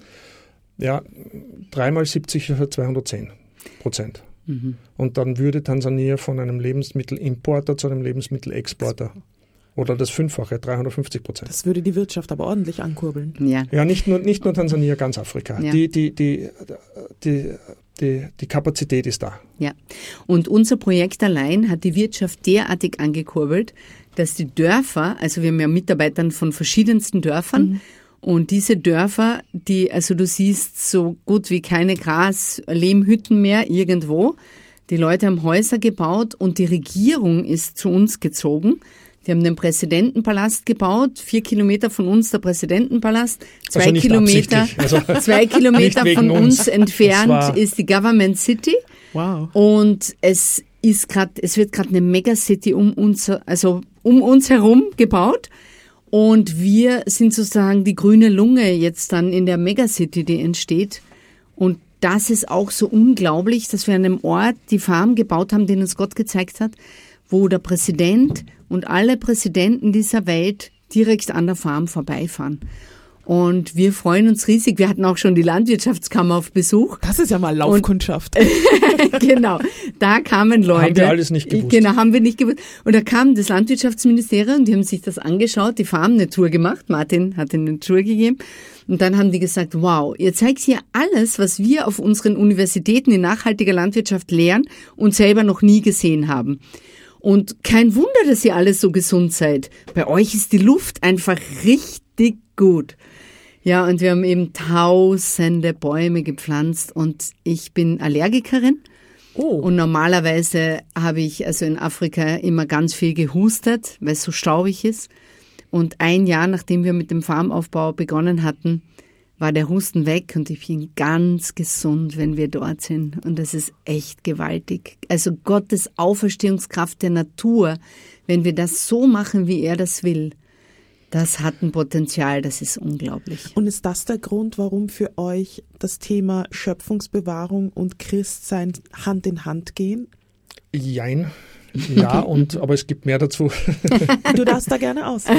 ähm, ich habe ja in meinem Leben immer diese zwei äh, roten Fäden gehabt. Und das ist aber in der evangelikalen Bewegung eigentlich kein Thema. Vor allem Schöpfungsbewahrung. Ja. ja. Will jetzt nicht darauf eingehen, warum. Verändert sich auch langsam, aber war nie ein Thema.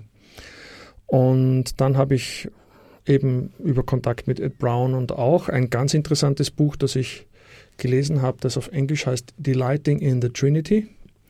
Das ist Also sich an der Trinitätslehre. Trinität erfreuen. Genau, sich an der Dreieinigkeit erfreuen. Ähm, das ist Trinitätslehre fürs Herz. Also es gibt viel Info, aber es ist auf eine Art und Weise dargebracht, dass es, dass es fürs Herz ist. Und äh, ich habe dieses Buch gelesen und ich bin mit offenem Mund dagestanden, wie vor einem riesengroßen Wasserfall in der Abenddämmerung völlig überwältigt von der Schönheit Gottes. Unglaublich. Und äh, die Grundaussage oder eine der Grundaussagen dieses Buches ist, ist dass das, das innerste Wesen, das Kernwesen Gottes ist die Dreieinigkeit, die Liebe zwischen dem Vater, dem Sohn und dem Geist. Und das ist eine Liebe, die sich verschenkt. Äh, der Vater verschenkt sich an den Sohn. Äh, und der Sohn verschenkt sich dann auch an die Welt. Und der Vater schafft die Welt, damit er anderen Wesen zeigen kann, wie wunderbar der Sohn ist. Und der Sohn möchte den anderen Wesen zeigen, wie wunderbar der Vater ist. Also die Welt ist geschaffen, damit wir teilhaben können an dieser wunderbaren Liebe, die zwischen mhm. Gott, Vater, Sohn und Heiligem Geist fließt, diese dynamische Liebe. Mhm.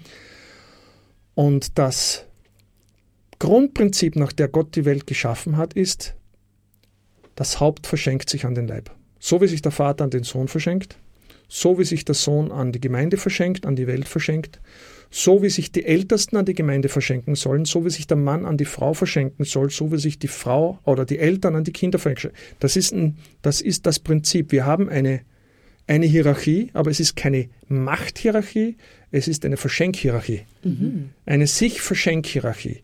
Dass das Haupt den Leib emporhebt. Und der Mensch ist die Krone der Schöpfung und seine Aufgabe ist, sich an die Schöpfung zu verschenken.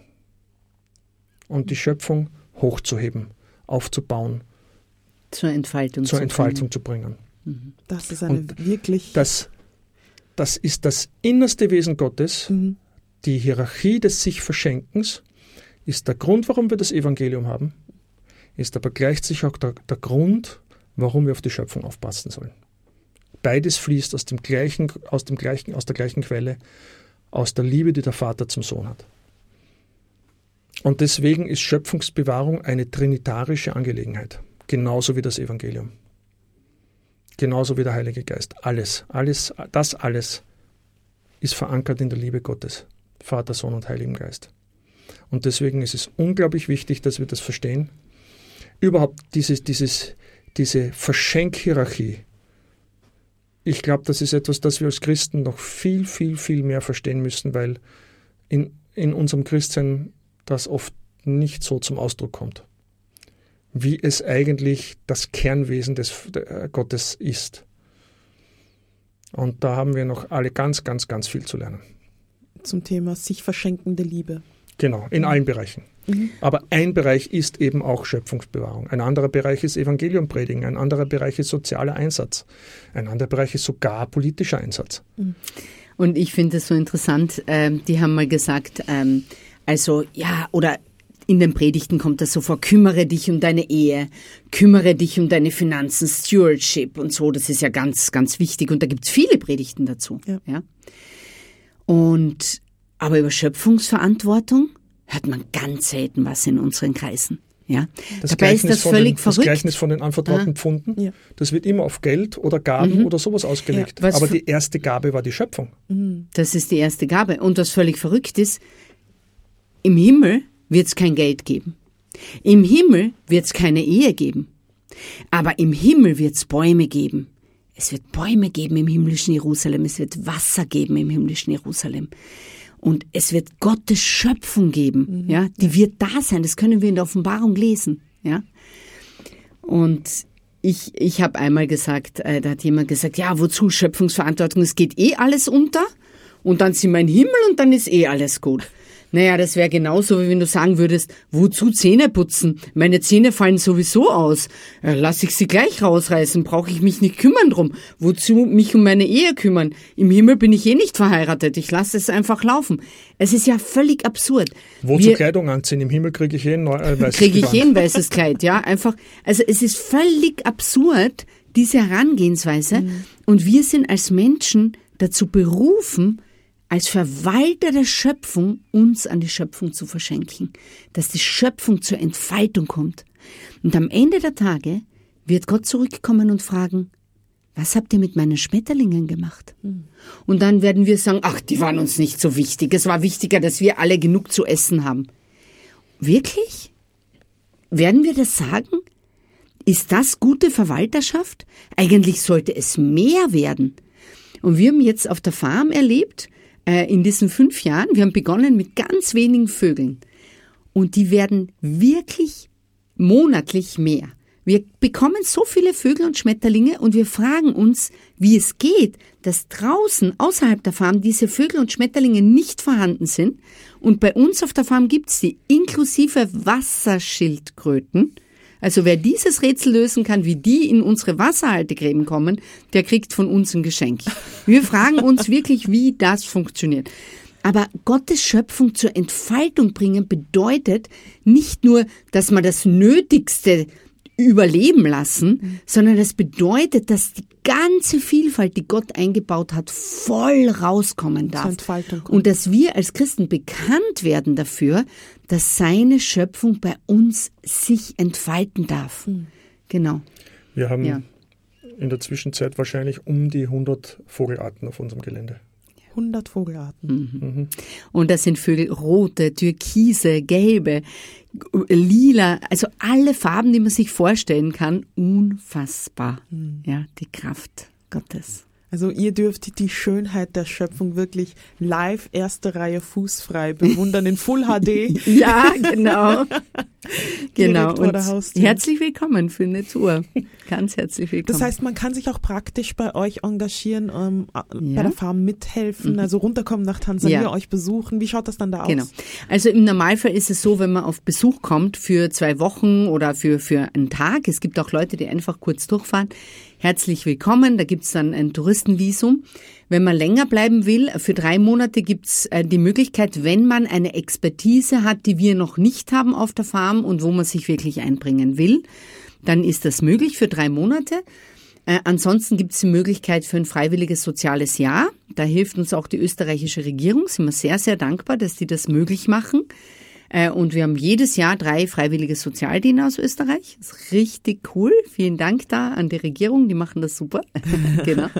Ähm, da kann man sich auch anmelden. Da melden sich sehr viele an. Das heißt, äh, bei der Bewerbung muss man schon gute Gründe bringen und eine gute Bewerbung, dass man auch wirklich reinkommt. Genau. Und Und- Sprachenkenntnis ist natürlich immer von Vorteil. Äh, ja, man Oder? muss sowieso Kiswahili lernen. Das ist ein Teil. Wenn man bei uns äh, einen, frei, einen freiwilligen Einsatz macht, auch für drei Monate, kriegt man jeden Tag eine Stunde Swahili-Unterricht. Das ist Teil von dem Programm und von unserem Service.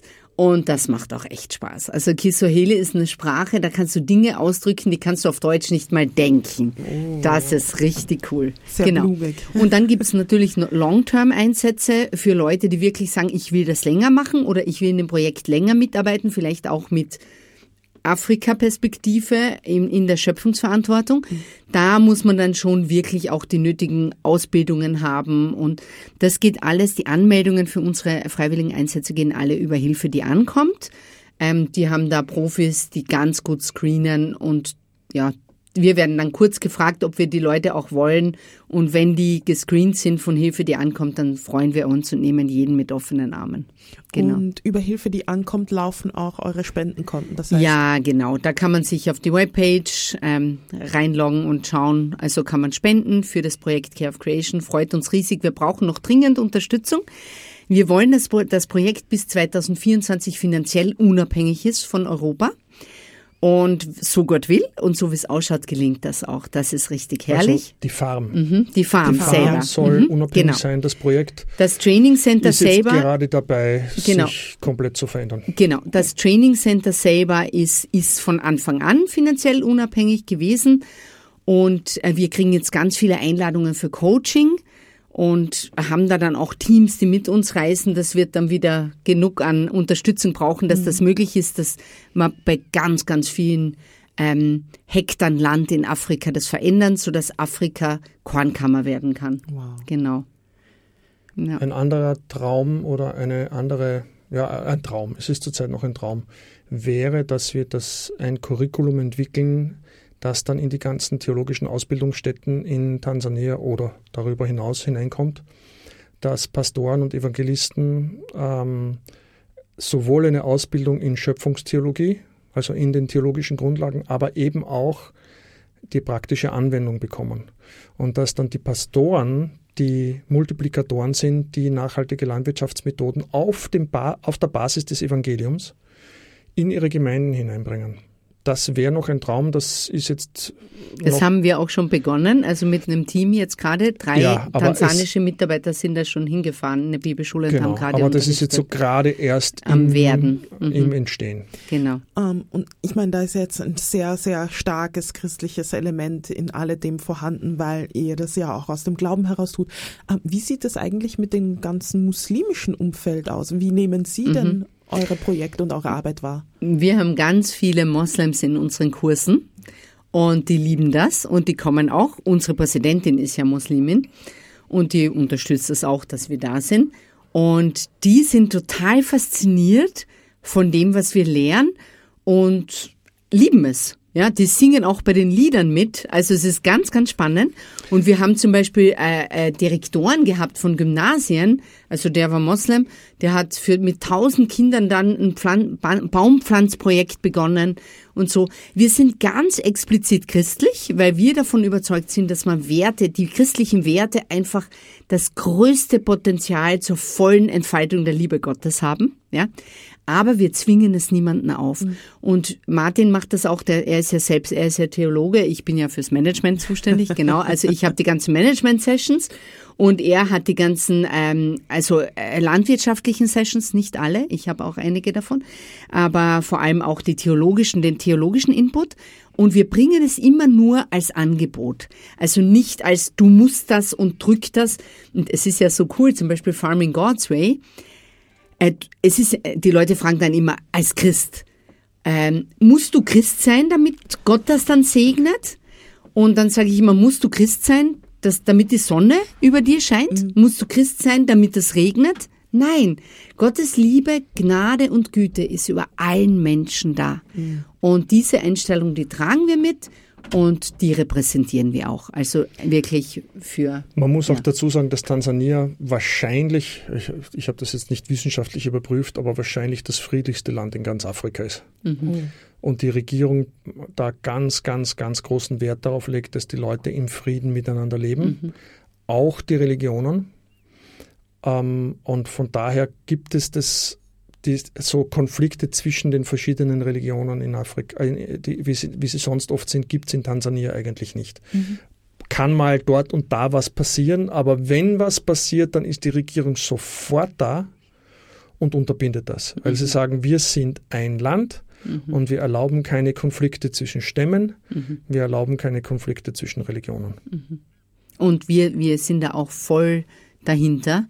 Und als anglikanische Kirche, als Projekt der anglikanischen Kirche ist das wirklich ein sehr, äh, wie sag mal, ein guter Boden, ähm, um ganz, ganz, ganz viele Leute zu erreichen. Weil die anglikanische Kirche ist eine sehr anerkannte Institution in Tansania. Mhm.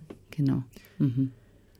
Wow, also äh, sehr reichhaltig, sehr, sehr, sehr farbenfroh, sehr schillernd.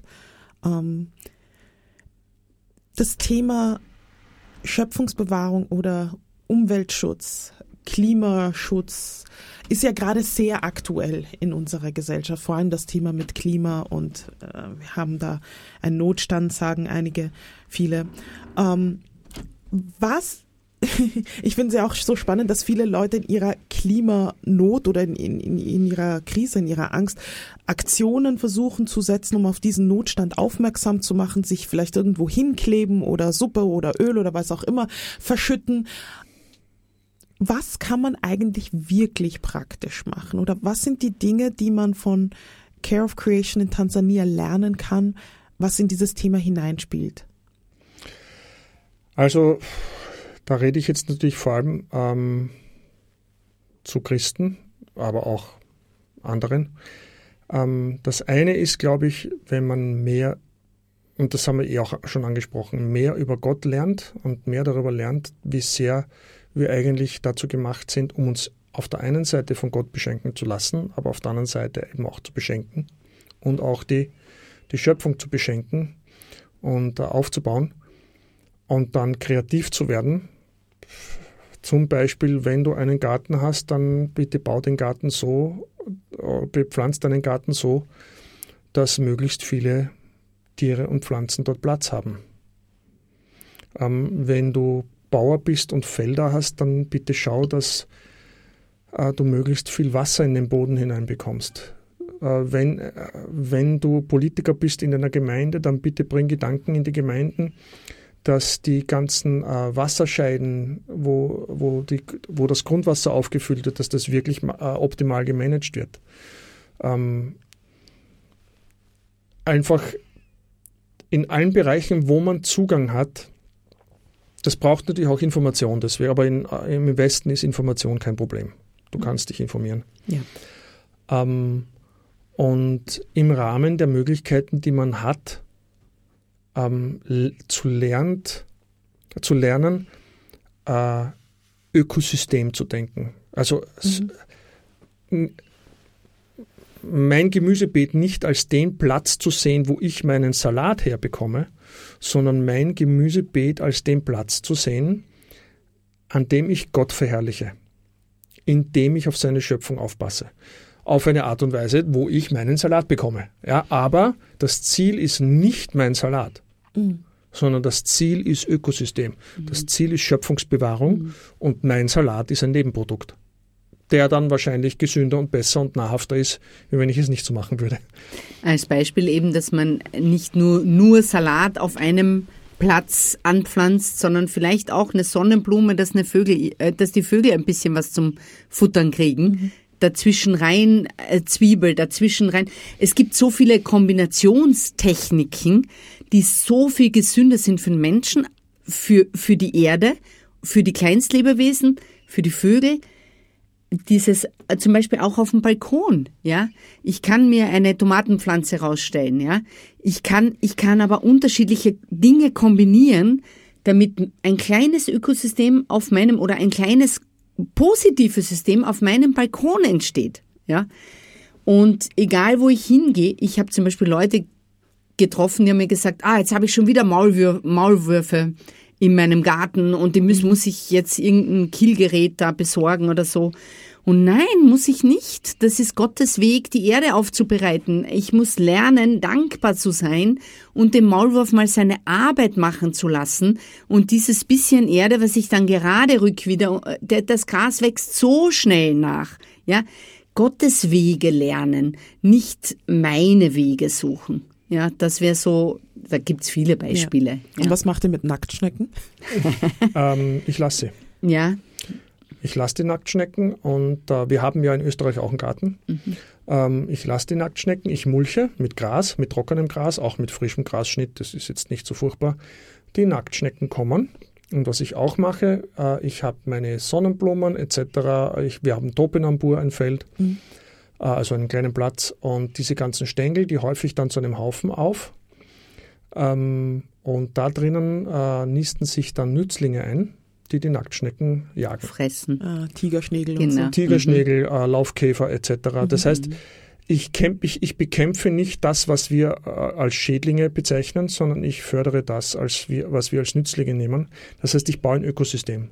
Und das und regelt einem, sich dann von selber. Und in Innerhalb einem gesunden Ökosystem, in einem gesunden Ökosystem gibt es keine Schädlingsausbrüche. Mhm. Wir haben äh, ein, ein, Haus ge, gemietet gehabt für drei Jahre. Und da habe ich eben unter anderem auch Kohlsorten angebaut. Und in den ersten zwei Jahren hatten wir die äh, Kohlweißfliege. Das ist so eine kleine weiße Fliege, die kleine, ja.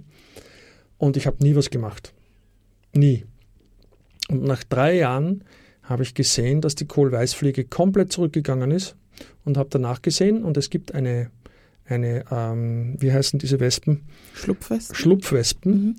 die in die Kohlweißfliegen äh, Larven, Larven ja.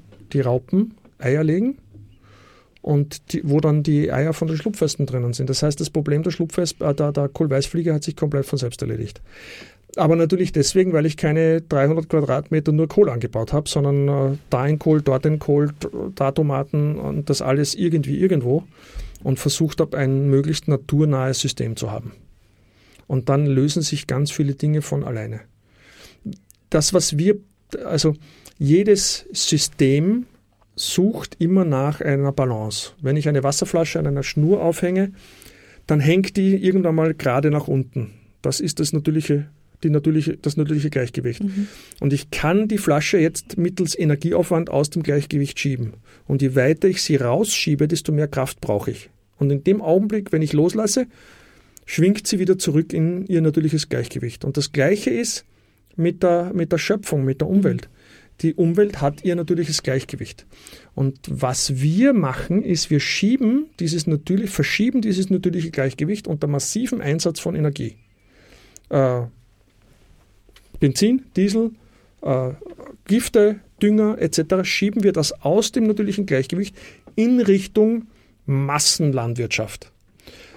Und in dem Augenblick, wo wir dann aufhören, diese Energie aufzuwenden, fängt das an zurückzuschwingen. Und das nennen wir dann halt Unkraut und, und, Schütz und, und Schädlinge. Aber in Wirklichkeit ist das nur das Zurückschwingen ins natürliche Gleichgewicht. Und wenn wir jetzt lernen würden, ein, ein, eine Landwirtschaft oder auch einen Garten so zu bewirtschaften, dass er möglichst nahe am natürlichen Gleichgewicht ist, dann bräuchten wir erstens viel weniger Energie, um, um da irgendwas zu machen.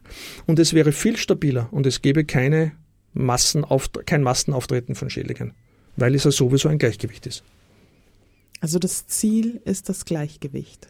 In Genau. Gott mhm. hat die Umwelt auf eine ganz bestimmte Art geschaffen und wir sollten lernen, ihn zu beobachten und von ihm zu lernen und nicht zu glauben, dass wir es besser wissen.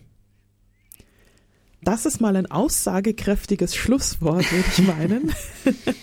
es nicht besser wissen zu meinen als Gott. Aber wer mehr wissen will über das Nachhaltigkeitsprojekt Care of Creation in Tansania und wie man dieses weiter unterstützen kann, findet nähere Infos auf www.careofcreationtansania.com. Ich hoffe, ich habe das nicht falsch gesagt. Tansania bitte mit Z schreiben. Und ähm, das Buch von Timna Kozel ist noch käuflich erwerblich? Mhm. Kann man im Internet ähm, bestellen. Mhm. Kann man online über diverse Plattformen wie ePubli oder Amazon erstehen. Nochmal der Titel Ugani, zu Hause bei den grünen Bäumen von Timna Kozel. Ja, lieber Martin, lieber Alice, vielen, vielen, vielen Dank, dass ihr euch die Zeit genommen habt, ähm, uns solch tiefe Einblicke in euer Leben und euren Dienst zu gewähren. Es war wirklich ein sehr spannendes, aufschlussreiches und sehr erfrischendes Gespräch. Ähm, und euch, liebe Zuhörer und Zuseher, bedanke ich mich recht herzlich für eure Aufmerksamkeit und wünsche euch bis zum nächsten Mal Gottes Segen. Für EF Medien Österreich verabschiedet sich vom Mikrofon Ihre Pushpa Karlsson. ERF Plus. Das Gespräch.